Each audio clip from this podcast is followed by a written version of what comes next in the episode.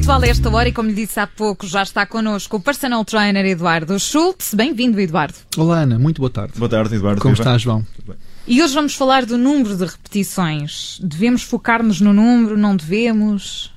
Olha, este é um tema que é muito falado nos ginásios, até porque quem treina há algum tempo no, nesta área do exercício, seja indoor, outdoor, enfim, pouco importa, mas quem está no mundo do exercício ouve muitas vezes falar do número de repetições. E há aqui uma certa crença à volta disto, nomeadamente saber que para, por exemplo, três séries de 4 a 6 ganha-se muita força, depois de, de três séries de 8 a 10 já estamos aqui no campo da hipertrofia, portanto, o aumento do volume muscular, três séries de 12 já é para definir a musculatura. E portanto, isto de facto é muito falado. Agora a questão é: o nosso músculo não sabe contar, nem está preocupado com isso. Muito menos saber diferenciar entre números ímpares e pares, porque fala-se aqui sempre 3, 4, 3 séries de 4, 3 séries de 6. Então, e se eu fizer tipo 5, músculo Qual é baralha, diferença? Sim. e 13 é dá azar, é sacrilégio. Portanto, não, Nunca se sabe. de facto, não, não é o importante saber o número de repetições. Na verdade, o que é mesmo importante é nós sabermos como levar o músculo a uma fadiga ou muito perto do seu esforço máximo que repercuta ou tenha, neste caso, os resultados que, que a pessoa pretende. E no mundo da hipertrofia, do aumento do volume muscular, há muito a ideia de que, na verdade, só fazendo poucas repetições com muita carga é que os volumes musculares aumentam. E é engraçado que a evidência científica não nos mostra isso, e hoje em dia há estudos que mostram precisamente o contrário. Ou por outra, não sendo contrário, eh, é complementar, dizendo que há efetivamente bons resultados fazendo menos carga, mas muitas mais repetições, nomeadamente também ao nível do aumento do volume muscular. E há um estudo muito interessante sobre isso. Por exemplo, colocaram alunos treinados a executar entre 8 a 12 repetições com 75 a 90% da carga máxima. E alunos que faziam entre 20 a 25 repetições entre 30 a 50% também da sua carga máxima. E a verdade é que o aumento do volume muscular foi semelhante nos dois. Hum, Portanto, ok. contrariando aqui a teoria de que na verdade só se conseguem grandes volumes mus- musculares com poucas repetições. Não, não é verdade. Agora, como é que se chega aqui a estes percentuais de carga máxima? É É uma pergunta muitas vezes que, que me fazem. Como é que sei que é 75% ou 90%? Há aqui um protocolo específico que é o cálculo de uma repetição máxima. Chama-se 1RM. Através deste protocolo, eu identifico qual é a carga máxima que aquele indivíduo consegue fazer para uma repetição apenas, sabendo que faria uma e só uma. E a partir daí define-se depois os outros percentuais de, de esforço. Eduardo, e para quem não percebe nada do assunto, isso, isso depende dos músculos que estamos a, a trabalhar ou não? Não depende do músculo em causa. Estamos a falar de levar o grupo muscular que estamos a trabalhar muito perto do nosso esforço máximo. Isso é que realmente importa. Até referi que há um outro estudo eh, que diz que há ganhos de volume muscular, por exemplo, para mais de 100 repetições. 100 repetições é estar quase 5 minutos no mesmo exercício. Portanto, é um esforço muito prolongado.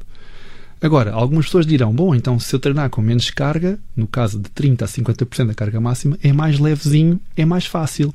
Não necessariamente para quem quer ter resultados. Porquê? Porque trabalhar com essa carga menor para chegar à mesma fadiga máxima obriga a estar mais tempo no exercício. E mais tempo quer dizer que vai haver mais tempo de esforço, vai haver mais tempo de desconforto. Para quem treina saberá o que eu estou a dizer, aquilo quase que arde, é de facto Hum. desconfortável. E portanto, há aqui uma componente também psicológica à volta deste tipo de esforço que obriga a pessoa seja, seja perseverante, seja tenha alguma capacidade também de superação e que consiga superar aquele esforço durante mais tempo. Uh, enfim, vou referenciar de novo um estudo que foi feito também com alunos treinados que fariam treino até às 10 repetições, foi-lhes colocado o desafio de treinar entre as 20 e as 25 repetições.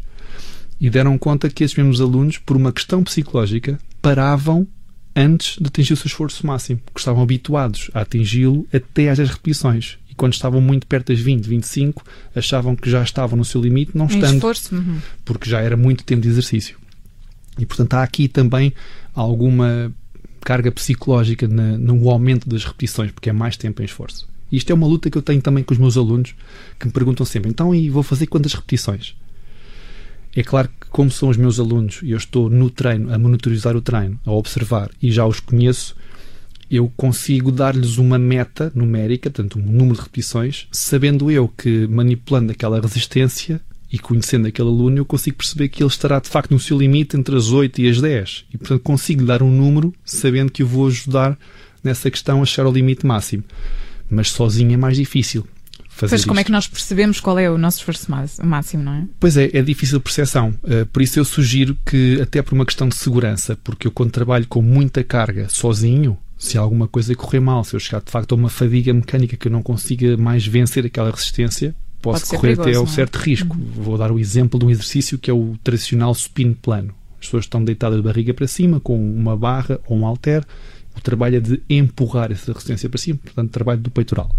Se eu não conseguir vencer essa resistência, corro o risco de ficar com a barra presa perto do pescoço, portanto é de facto perigoso. Se eu estiver com, com personal trainer, claro que isso não acontece, ele está a acompanhar-me e ajudará na altura que seja necessário essa ajuda. E portanto eu sugiro que diminuam de facto a carga, mas que ganhem essa capacidade de superação, saber que fazer mais uma ou mais duas repetições nesses limites faz toda a diferença, sendo que como tem menos carga, é mais fácil depois também de superar a carga e não se magoar com, com isso. Fica então esta dica, cada caso é um caso, claro que o aconselhamento profissional é sempre muito importante também. Por Muito isso- importante, e importante aqui é é perceber que de facto o importante não é contar repetições. O músculo não sabe contar, o músculo não está preocupado com isso e estamos é preocupados em perceber como superar os nossos limites e chegar a valores que nos permitem ter o resultado que nós pretendemos. O personal trainer Eduardo Schultz está sempre connosco neste dia da semana, a esta hora. Obrigada, Eduardo. Até para a semana. Obrigado e bons treinos. Adeus, Eduardo.